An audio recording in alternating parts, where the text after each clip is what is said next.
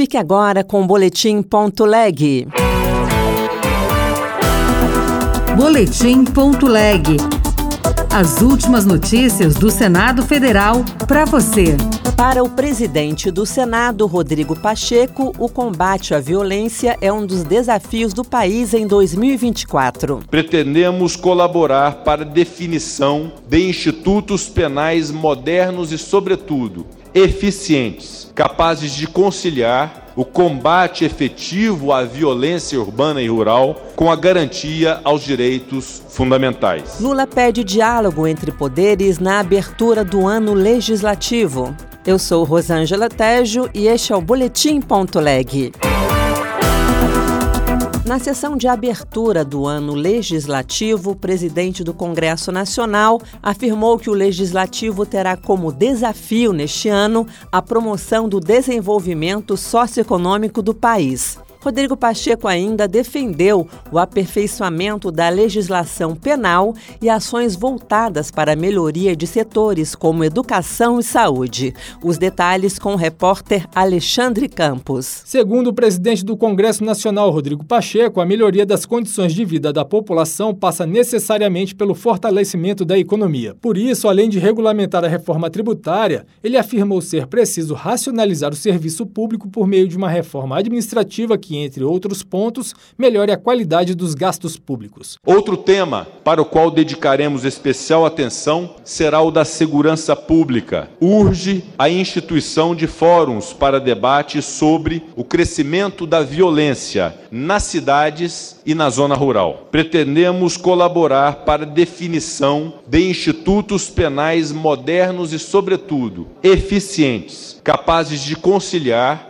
o combate efetivo à violência urbana e rural com a garantia aos direitos fundamentais. Na área social, Rodrigo Pacheco defendeu melhorias no setor educacional e o aprimoramento do sistema de saúde com a garantia de acesso universal a esses serviços. Na opinião dele, esses problemas devem ser enfrentados de forma colaborativa, transparente e harmônica entre os poderes da República.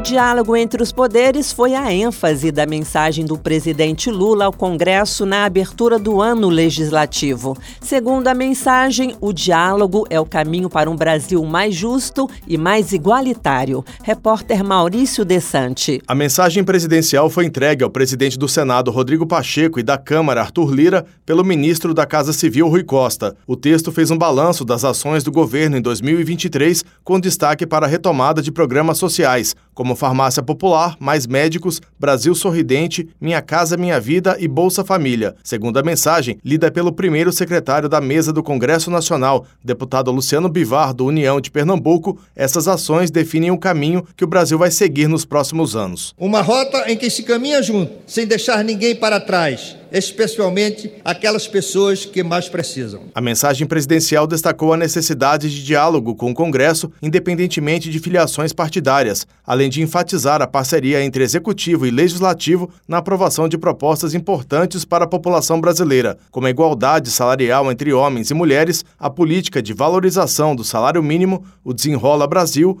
o novo marco fiscal e a reforma tributária.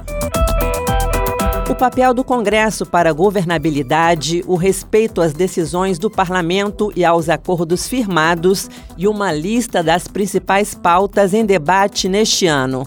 Temas em destaque no pronunciamento do presidente da Câmara dos Deputados, Arthur Lira, na abertura do ano legislativo. A reportagem é de César Mendes. Em seu pronunciamento, o presidente da Câmara dos Deputados, Arthur Lira, destacou o papel do Congresso para a governabilidade do país, citando as aprovações da PEC da transição, da nova estrutura da esplanada dos ministérios e de condições para a volta de programas sociais como Minha Casa Minha Vida e o Bolsa Família, e fez questão de lembrar que a Constituição assegura ao Congresso o direito de discutir e modificar a peça orçamentária enviada pelo Executivo antes de sua aprovação. Não fomos eleitos, nenhum de nós, para sermos carimbadores, para carimbar. O orçamento da União pertence a todos e todas, e não apenas ao Executivo. Arthur Lira listou ainda os temas mais importantes na agenda do Congresso Nacional este ano. inteligência artificial, reforma administrativa e a chamada Pauta Verde, voltada para a participação do Brasil na COP30 no ano que vem, em Belém. Outras notícias estão disponíveis em senado.leg.br/barra rádio. Você ouviu Boletim.leg. Notícias do Senado Federal.